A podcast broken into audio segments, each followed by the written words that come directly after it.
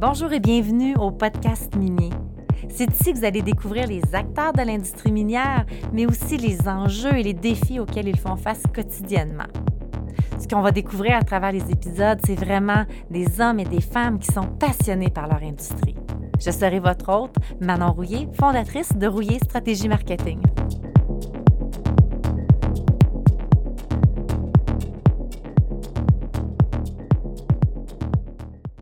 Alors, mon invité aujourd'hui au podcast minier, c'est Eva Roy-Vigneault de Ossisco Mining. Bienvenue, euh, Eva, puis merci d'avoir accepté l'invitation. Ben, merci de m'avoir invité, ça fait plaisir. Fait que toi, ton poste, Eva, là, chez Ossisco Mining, c'est directrice relations communautaires et ESG. ESG, c'est pour environnement, social et gouvernance? Oui, exactement. Dans le fond, ESG, c'est peut-être euh, pour simplifier les choses, une façon de dire développement durable euh, d'une autre manière. OK. Sans niaiser, quand j'ai vu ESG, je dis, je pense que je vais aller voir c'est quoi l'acronyme pour ne pas inventer quelque chose pendant l'entrevue. Écoute, avant de commencer, là, on a plein de questions, mais avant de commencer, Eva, euh, j'ai su que tu avais fait, toi, quand tu as commencé tes études, tu étais en archéologie. Tu n'avais même pas choisi la géologie, le domaine minier, tu avais été en archéologie. Fait que là, me, ça m'intrigue de comprendre ton parcours, puis qu'est-ce qui a fait que tu as changé finalement vers l'industrie minière? Oui, ben dans le fond, moi, c'est sûr, comme tout le monde, euh, quand j'étais au cégep, je me cherchais un peu. J'étais en histoire et civilisation au cégep Sainte-Foy, ici à Québec. Puis euh, j'avais choisi d'aller en archéologie. J'ai fait mes trois années de bac, puis j'étais même inscrit à la maîtrise à l'Université Laval. Puis là, en tout cas, pour faire une histoire courte, le professeur qui, devait me prendre à la maîtrise, il a eu quand même un accident super grave, puis il a été absent pendant euh, pour au moins un an. Fait que là, pendant cette, cette année-là, je me dis bon, j'attends-tu que ce professeur-là revienne pour faire la maîtrise que je voulais faire ou est-ce que je m'enrichis? Qu'est-ce que je fais en attendant? Puis euh, il y avait une personne euh, avec qui j'allais à l'école, justement, dans le cadre de bac à archéologie. Elle, avait été aidée quelqu'un euh, qui faisait de la restauration de sites. c'était des, des restaurations, c'est pas des sites miniers, là, mais des restaurations de sites industriels. Elle avait été aidée, cette personne-là, pendant deux semaines, puis elle m'avait parlé de, de son expérience, puis qu'elle avait vraiment aimé ça, puis tout ça, puis que en parlant avec elle, on regardait c'était quoi les programmes pour faire ce genre de travail-là. Fait qu'on avait vu qu'il y avait le cégep de Thetford Mines qui donnait euh, technologie minérale.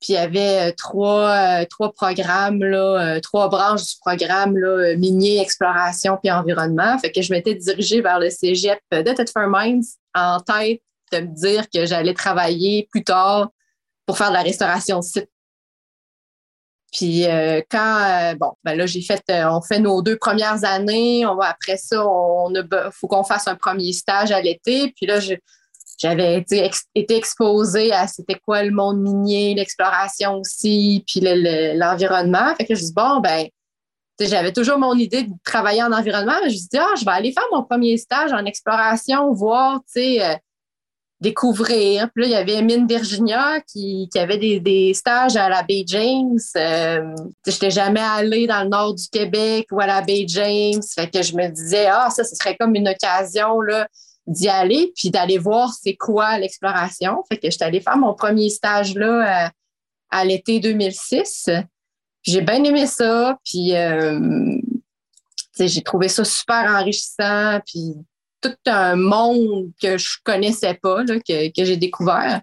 J'ai travaillé euh, sur plusieurs projets à la Bay James, dont Mine Coulomb, puis d'autres projets euh, qu'ils avaient dans leur portfolio. Puis finalement, ben, j'ai jamais arrêté de travailler pour eux après. Fait qu'en 2012, ils m'avaient dit Ah, mais toi, Eva, euh, ça t'intéresserait-tu de prendre ce poste-là? De toute manière, la personne qui était là, elle te posait souvent des questions pour voir comment ça marchait sur le terrain, tout ça. Fait que ben, je ben, pourquoi pas? Que j'ai commencé à, travailler euh, pour le, volet développement durable à ce moment-là en 2012. Puis j'ai toujours euh, continué, dans le fond. non, mais je savais pas, Eva, que tu avais, euh, dans le fond, que ton, ton stage avait été chez Mine Virginia. Fait que tu es tout le temps resté dans la même bulle, veux, veux pas, là. C'est vraiment intéressant. Eva, dis-moi, euh, directrice relations communauté puis développement durable, ça consiste à quoi là, tes journées? Maintenant, il y a quelqu'un qui écoute et dit Moi, là, ça serait ce genre de poste l'environnement, ça m'intéresse. Communauté, c'est-tu, c'est-tu la communication? C'est, c'est quoi que qu'est-ce que tu fais de tes journées? Là? Ben, c'est beaucoup de communication, oui, c'est vrai. Euh, dans le fond, relations communautaires pour un projet d'exploration avancé là, comme euh, que Windfall, ben, c'est d'informer les communautés locales. Euh, dans notre cas, c'est la Première Nation des Cris de Waswanipi, le gouvernement de la Nation Cri. Il y a aussi le Bel sur Kévillon qui est proche. Euh, il y a euh, d'autres utilisateurs du territoire aussi. Fait c'est les informer sur nos activités, puis aussi faire de la consultation avec eux là, pour certains, certains aspects qu'on a à, faire là, pour développer le projet. Fait que dans le fond, il y a beaucoup de communication là, en français puis en anglais. Euh, vu que les en, ben, parlent en premier cri, bien sûr, mais en deuxième anglais puis en troisième français. Donc, euh, c'est mais mes journées, souvent, c'est de préparer des, des présentations pour présenter des projets. Euh, on a un comité de suivi environnemental avec euh, la Première Nation des cris de Waswanipi. Donc, c'est préparer l'information, à chaque mois pour ce comité-là, euh, faire de la vulgarisation aussi de certains concepts. Donc, c'est ça. Puis aussi, ben, le côté plus, euh, on fait un rapport annuel aussi de développement durable. Donc, euh, là-dedans, ben, il y a des données sur la gouvernance, nos initiatives en environnement social. donc, c'est de regrouper toute l'information puis faire la rédaction de ce rapport annuel-là. Le côté développement durable euh, chez Cisco, comment est-ce que comment ça se traduit dans le fond l'approvisionnement responsable, le développement durable quand on travaille chez Cisco Mining? Ben, si on parle de l'approvisionnement responsable, nous autres, on a développé euh, une politique qui pour favoriser euh, l'achat local. Puis c'était le, but, c'était de comme, mettre par écrit là, ce qu'on faisait déjà. Donc, on essaie d'avoir des retombées positives pour la région. Puis, euh, en, en, faisant des achats locaux, en essayant d'impliquer les, les, euh, les compagnies euh, locales. Comme pour te donner une idée, on, on, a beaucoup d'entreprises autochtones aussi qui travaillent au site ou des co-entreprises autochtones. Donc, l'année passée, les chiffres 2021 ne sont pas encore sortis, mais en 2020, il y avait à peu près 30 millions de dollars qui avaient été dépensés dans des compagnies ou des co-entreprises euh, autochtones. Puis ça se traduit aussi par euh, l'emploi aussi. Là, on a une politique d'emploi euh, pour favoriser encore une fois les gens de la région. Donc, on essaie d'y aller là, le, le plus proche possible, nord du Québec, communauté autochtone et non autochtone. Après ça, Abitibi, Québec, Canada.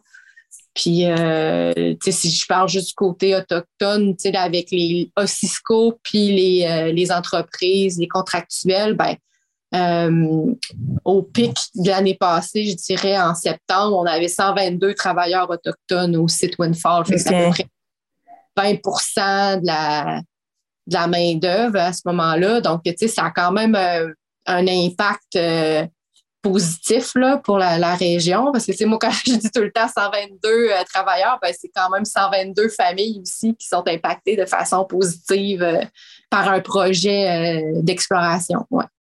On parle souvent comment est-ce que la, minière, la compagnie d'exploration va avoir un impact positif sur les communautés, mais est-ce que tu sens aussi que les communautés peuvent avoir un impact sur, sur l'entreprise? Un impact positif, oui, certainement. Ben, un, les, les travailleurs on va dire, euh, plus du sud du Québec, qui côtoie les travailleurs euh, locaux puis euh, autochtones tous les jours au campement. Fait qu'il y a des échanges enrichissants avec, entre, les, entre les personnes.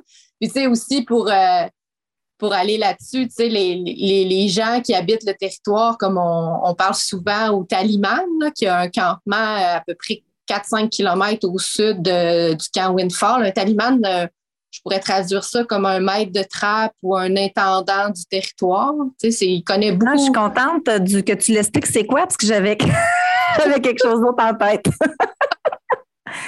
Eh, c'est ça, maître de ligne de trappe, là, je dirais. Puis, tu sais, c'est des gens qui, connaissent leur territoire, tu sais, ils, vivent avec le territoire, fait qu'ils ont une connaissance intime du territoire. Puis, euh, on les consulte souvent là, pour avoir, connaître leur, leur, leur, connaissances traditionnelles, puis leurs activités, tout ça. Puis même, parfois, comme je me souviens, à un moment donné, il fallait aller forer comme plus éloigné, puis il fallait passer une rivière. Euh, puis là, il y avait eu euh, des échanges sur les meilleures façons de traverser parce que, dans le fond, euh, avant, la rivière gelait à cette place-là, mais plus maintenant, dans les dernières années. Fait qu'il était capable de donner à l'équipe d'exploration, là, allez pas là, là, parce que vous allez être dans le trou, vous êtes mieux d'aller à telle place, tout ça. Fait que, ça donne lieu à des bonnes, des bonnes discussions. Puis, on voit qu'ils connaissent leur territoire, puis c'est c'est intéressant là, pour, euh, pour C'est enrichissant aussi. C'est tellement, tellement une autre culture. on a tout à apprendre. Là. C'est, je trouve ça vraiment intéressant. Euh, Eva, toi, tu es à Québec. Depuis tantôt, on parle le Nord, le Nord. Est-ce que ça implique que tu as beaucoup à voyager avec ton poste? Euh, je te dirais qu'avant la pandémie, je voyageais. La quoi? Il n'y a pas de pandémie?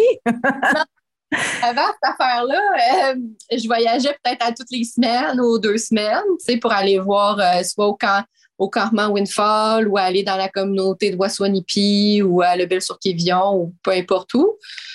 Puis là, ben là, avec les nouvelles technologies, je veux dire, on fait beaucoup de. Les gens se sont vraiment adaptés. Là. Tu sais, je pense que je dois répéter pour la centième fois tout ce que le monde connaît maintenant. Fait même là, euh, les, les, les, talimans maintenant, avec le, soit qui ont de l'aide avec le, le, conseil de bande, ils peuvent se connecter pour avoir des meetings par Teams ou, euh, directement des fois à leur campement. Nous, euh, notre, notre, taliman il est proche euh, du camp Windfall, puis on l'avait aidé à avoir un accès Internet il y a quelques années, puis là, on voit que avec ça, on a pu garder le lien vraiment, là, de faire euh, des présentations euh, avec eux. Mais je pense que quand les communautés nordiques, c'est quand même plus sensible là, avec faut les, ils ont, ils, ont, accès à moins de. Les hôpitaux sont loin là, quand tu habites à, Waswanipi ou à tout ça. Fait que faut, faut faire attention à eux, puis ils sont très bons aussi là, à, à prendre en charge leur, leur, santé et leur sécurité. Là. Fait que dans le fond, j'espère que quand quand tout ça va être derrière nous, ben on va pouvoir recommencer à y aller. Puis il n'y a rien qui je trouve qui vaut d'être là en personne, avec nos cartes papier des fois même, puis de discuter sur le du territoire, puis euh, de leur occupation, puis d'aller visiter euh, leur communauté, puis qu'ils nous apprennent des choses sur euh, leur culture aussi. Donc, on est quand même à Québec. Euh, on en parlait l'autre jour. Euh, les deux, on siège sur Women in Mining, le chapitre de Québec. Puis il y a un des sujets qu'on a effleuré, que, mais on est quand même une super grande communauté à Québec de, l'industrie minière. Puis je pense qu'on ne s'en rend pas compte tant que ça.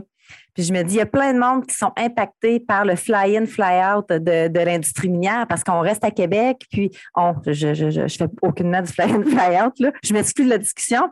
Mais tu sais, à, force de faire des fly-in, fly-out, ça a quand même euh, un côté très positif, mais aussi un côté négatif. Et comment est-ce que les, les, minières se démarquent, selon toi, par rapport à venir chercher justement des gens comme ça à Québec ou à Montréal pour les amener travailler un peu plus dans le Nord? moi, mon expérience à moi, quand je faisais du terrain beaucoup, puis il y a quand même quelques années, on, on faisait du 21-14, tu sais. Puis des fois, j'ai même déjà fait plus long que ça. Mais tu sais, avec ce que, ce que je vois, mettons, à Windfall, ben, il y a des gens, oui, il y a des gens qui font du 14-13, mais il y a des gens aussi qui font du 7-7. Tu sais, il y, a plusieurs, plusieurs rotations euh, possibles. Euh, les gens, ils partent normalement de Québec, puis ils s'en vont directement à Windfall ou il y a des arrêts ou? Euh, ben, dans le fond, ils partent de Québec, ils atterrissent à Lebel sur Quévillon, puis après ça, il y a un autobus qui s'en va qui s'en va à, Windfall. Puis il y a aussi des avions qui partent de Montréal, puis qui font comme Montréal. Dans le fond, nos trois ports d'attache principalement, c'est euh, le Saguenay, Lac-Saint-Jean, Québec, puis Montréal. Puis il y a des gens qui partent aussi de la BTB, euh, en autobus pour aller vers, vers Windfall. Fait qu'il y a comme un, tout le monde se rejoint à Lebel sur Quévillon, puis après ça, ça s'en va à Windfall. OK. ouais. Eva, tu es dans l'industrie minière depuis à peu près 2006, comme tu disais. Est-ce que de, 2006 à 2022 aujourd'hui, est-ce que tu vois une différence avec euh, la femme dans l'industrie minière? Ben, en comme moi, quand j'ai commencé là, euh, en 2006, on était euh, pas beaucoup, tu comme technicienne en géologie, là, il n'y en avait pas vraiment beaucoup. Là, euh, je me souviens d'avoir côtoyé plus des géologues, mais plus que ça avançait, vu que plus que j'ai vu des femmes aussi techniciennes en géologie, qui est comme je trouve que c'est une belle évolution. Puis oui, je pense qu'il y a plus de femmes dans le monde minier, là, à, ma connaissance, comme à Windfall. Là, c'est de l'exploration, c'est sûr, là, mais il y avait entre 30 et 35% de femmes euh, au, site, au site Windfall. Fait que ça, je trouve que c'est euh, une belle richesse là, dans l'industrie de pouvoir euh, avoir le, le, le côté féminin aussi là, de, différentes disciplines. Euh, puis, justement, Women in Mining, je trouve ça intéressant à, Québec parce que, moi, j'ai grandi à Québec, mais j'avais jamais entendu parler du monde minier, tu sais. Euh, hein? mm. Euh, je me souviens qu'au secondaire, je pense qu'en secondaire 2, on avait un petit cours de, je sais pas, c'était comme sciences naturelles ou je sais pas trop, je me souviens même pas du nom du cours, puis il y avait un petit chapitre sur la géologie, mais à part ça, on n'a jamais été vraiment exposé à c'est quoi une mine, c'est quoi un monde minier. Non, c'est assez. Euh, puis ça, c'est qu'avant, quand toi, tu étais à l'école, mais aujourd'hui, puis tu sais, euh, aujourd'hui, dans les euh, programmes les programmes scolaires ou euh, quand dans tes choix de carrière, l'industrie minière n'en fait souvent pas partie. C'est justement sur quoi on veut travailler, Women in Mining Québec, puis sûrement aussi avec euh, la MQ, puis il y a, d'autres mondes qui, qui, se battent un peu euh, pour ça, pour que les écoles en parlent de plus en plus, parce que c'est on est rendu en 2022, puis l'industrie minière ne fait pas partie d'un choix de carrière quand c'est quand même un, un, élément quand même de croissance au Québec. Là. Ben, tu sais, dans le fond, ce serait, ça gagnerait à être connu. Tu sais, je sais que les gens du monde minier le savent, mais tu sais, il y a, y a, presque tous les corps de métier quasiment peuvent travailler dans le monde minier, tu sais, que tu sois. On, on, parle souvent d'ingénieurs, techniciens, géologie, tout ça, mais ça va au-delà de ça. Il y a des gens qui, sont en administration, en ressources humaines, en environnement, euh, euh, mécanique, euh, sais, toutes les du DEP jusqu'au doctorat, il y a des gens de tous ces niveaux scolaires-là euh, qui peuvent se trouver leur compte. Puis, tu sais, il y a tellement de possibilités. Puis, c'est ça, je pense que c'est intéressant de, l'ouvrir, ça, que les gens réalisent ça. Puis, tu sais, des fois, il y a même des compagnies à Québec, des compagnies d'ingénierie, comme je pense que on le sait pas, mais leur contrat, c'est des compagnies minières qui leur donnent. Là, fait que... Il y a même des agences de communication marketing, Eva. fait que, on a quand même un grand rayonnement, je pense, comme industrie. Puis, on... je pense que ça doit être une, fierté de notre territoire aussi. Là, on est chanceux là, de, d'avoir des, accès à, à, des ressources naturelles euh, au Québec comme ça. Quand tu as commencé euh, ta carrière, puis aujourd'hui, avais-tu un modèle? Avais-tu une personne que, tu te disais, moi, euh, c'est cette personne-là mon modèle dans l'industrie minière, mais nomme pas moi, là, ça va comme être malaisant. Tu peux nommer quelqu'un d'autre? Quand j'ai commencé, je connaissais pas vraiment, vraiment de, de personnes qui travaillaient en industrie minière, mais tu sais, j'ai côtoyé du monde euh, super intéressant euh, de, de, de, tout le long de ma carrière. Euh, j'ai été engagée par André Gaumont, Paul Archer, puis Mathieu Savard. C'est eux autres qui avaient passé ma, mon entrevue quand je suis arrivée du cégep. Puis, ça a continué tout le long. J'ai rencontré des gens intéressants aussi. Là, Isabelle Roy, que vous avez eu à Women in Mining. Ouais. Euh, je travaille avec euh, André Drolet, qui est une ingénieure qui s'occupe de l'environnement à Windfall, qui est super intéressante puis fun à côtoyer. Euh, il y a ma boss, Alex Drapac, qui, qui, m'a appris beaucoup, beaucoup là, sur le monde de la consultation, puis autochtone. Puis, donc, il y a plein de monde dans, l'industrie minière là, qui, que ça vaudrait la peine de souligner euh, leur contribution. Ah oui, ah oui, tout le monde a une contribution, puis on est une communauté qui, on se tient tout ensemble aussi, puis je pense que c'est beau euh, de voir la, la complicité de tout le monde. tu sais, quand on va à des congrès ou des conférences, puis là, tout le monde se voit. Puis tu sais, chacun apporte quelque chose. Je trouve tellement, euh, tu sais, nous, à l'agence, on travaille avec d'autres industries, ne veut pas foresterie, euh, technologie d'information, mais l'industrie minière, il y a comme quelque chose de, puissant puis différent des autres industries. Eva, merci d'avoir euh, participé au podcast. J'espère que je n'ai pas été trop rough avec mes questions. ah, plaisir, puis j'espère qu'on va avoir du bon succès aussi avec Women in Mining là, pour faire rayonner notre industrie. Il faut, il faut. Merci, Eva. Merci.